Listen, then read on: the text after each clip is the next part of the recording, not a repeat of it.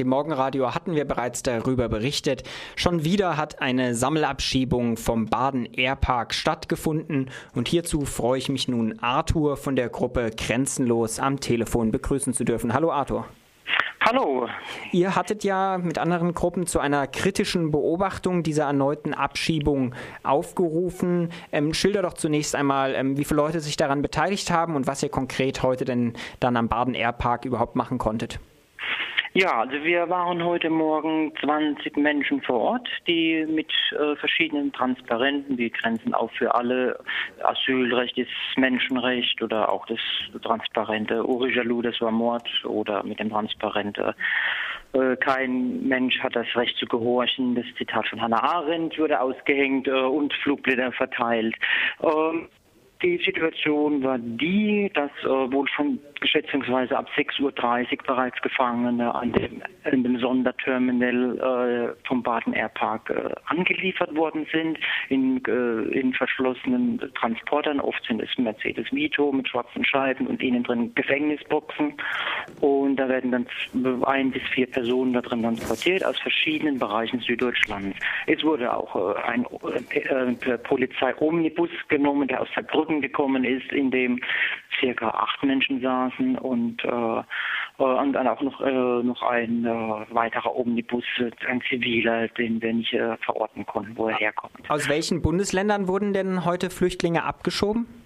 Äh, wir, was wir, äh, was wir konkret gesehen haben, aber wir waren, äh, waren eben nicht früh genug vor Ort, um das alles registrieren zu können, waren jetzt aus den Bundesländern, aus, aus dem Saarland, aus Rheinland-Pfalz, Baden-Württemberg, das war eindeutig. Ob auch von weiter nördlich, es gab es auch schon oft in Baden-Airpark, auch schon von Dresden und von Hamburg kamen schon Polizeiautos angefahren. Das war heute nicht zu sehen, aber wie gesagt, wir hatten nicht alles im Blick. Kritische Beobachtung war euer Aufruf. Hattet ihr denn eine Möglichkeit, auch ähm, in Kontakt mit den Menschen zu kommen, die heute von Abschiebungen eben betroffen waren?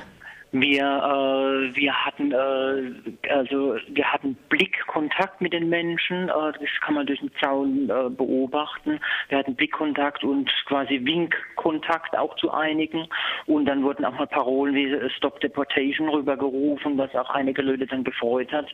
Äh, und äh, die werden aber in der Regel dann äh, dürfen die noch mal kurz zum Rauchen ins Freie und werden, wenn sie angeliefert worden sind, dann äh, möglichst schnell dann auch in das Sonderterminal äh, rein rein verfrachtet. Dieses äh, Sonderterminal, da durftet ihr dann heute nicht demonstrieren oder? Äh, wir waren auf der Straße und war, äh, war, waren dort vor, vor dem Zaun von diesem Terminal und äh, haben dort diese Flugblätter verteilt und auch die ankommenden Fluggäste, die in das reguläre Terminal gehen, die dann mit Flugblättern versorgen, darüber informiert, dass gerade 50 Meter oder 100 Meter neben ihnen äh, eine Abschiebung stattfindet. Von heute circa 40 äh, Personen äh, nach Pristina in Kosovo. Und äh, das wurde heute durchgeführt, wieder von der Firma Bulgaria Air, von der ein Flugzeug geschattert wurde, dann vom Regierungspräsidium Karlsruhe. Also Bulgaria Airline hat heute ähm, an dieser Abschiebung verdient. Ähm, Thema war aber auch noch eine andere Fluggesellschaft, die früher selbst auch Flugzeuge verchartert hat und das immer noch macht. Ähm, kannst du das vielleicht noch mal kurz erzählen? Ja, Thema, Thema ist eine andere Fluggesellschaft, die jetzt von Baden Airpark unseres Wissens bisher noch keine Charterabschiebung gemacht hat, äh, aber Charterabschiebung generell macht. Das ist die Firma Air Berlin und äh, die äh, da, die hat uns heute zu Beginn unserer unserer Protestaktion und Beobachtung hat die uns über die Polizei drohen lassen. Sollten wir sollten wir äh, Flugblätter beziehungsweise äh, Bordkarten ähnliche Informationsblätter über Air Berlin verteilen, äh, dann äh, würden sie äh, die Polizei äh, uns auf den Hals setzen. Dann würde die Polizei gesagt, sie würde dann einschreiten gegen uns, sollten wir gegen zu Air Berlin etwas verteilen weil sich Air Berlin bei denen beschwert hat, weil das wohl schon mal passiert ist. Und äh, die wollen da vorbeugen, dass äh, wenig schlechte Publicity über sie verbreitet. Ja, wenig schlechte Publicity. Air Berlin, wir hatten darüber bei Radio Dreieckland auch mehrfach berichtet, ist auch gegen einen Blog vorgegangen, wo eben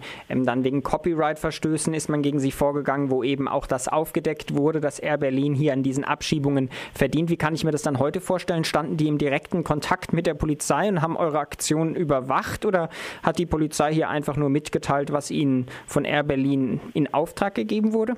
Genau so war das. Äh, zu, zu Beginn zur Begrüßung äh, hat uns die Polizei das mitgeteilt, dass, er, dass sie quasi von Air Berlin den Auftrag haben und sie würden einschreiten, wenn da, wenn äh, da zu Air Berlin etwas verteilt wird und das äh, nach im Sinne des Presserechts prüfen und beziehungsweise dann wohl auch Personal feststellen von den Leuten, die so etwas verteilen, damit Air Berlin etwas in der Hand hätte dann. Das ist ja schön, dass die baden-württembergische Polizei dann hier im Auftrag von Air Berlin heute Morgen auch am Airpark, am Baden Airpark unterwegs war. Kommen wir vielleicht trotzdem noch mal kurz zu eurer Aktion. Vielleicht zunächst einmal auf die Reaktionen der Menschen, die ja heute vielleicht in den Urlaub gefahren sind oder in den, vom Urlaub kamen oder auch geschäftlich am Flughafen waren. Gab es da Kontakt auch mit anderen Reisenden?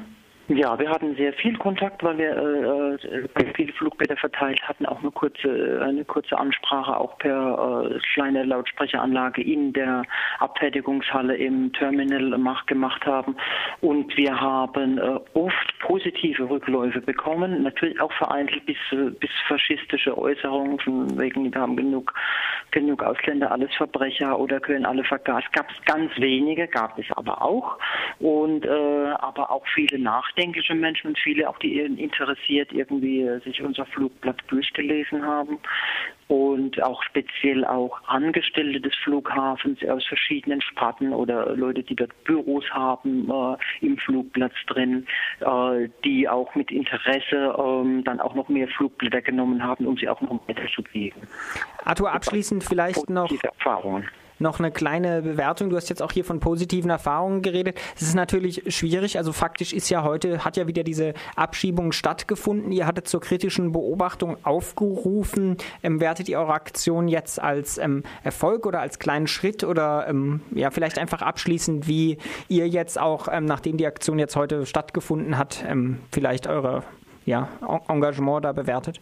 Ja, wir, äh, wir bewerten unsere Aktion jetzt hier als, als, als kleinen Schritt. In, in sich äh, als kleines Teil erstmal war, es für uns zufriedenstellend, weil wir ganz viel auch mit Menschen in Kontakt gekommen sind und damit über das Thema gesprochen haben, diskutiert haben und da einfach, einfach denken, an vielen, vielen, bei einigen Leuten auch äh, ein, ein Nachdenken angeregt haben und äh, und dann äh, von daher irgendwie ist, ist, es natürlich wünschenswert, dass irgendwie an solchen Aktionen viel mehr Leute teilnehmen, dass es ein richtiges Politikum wird, dass Menschen hier abgeschoben werden.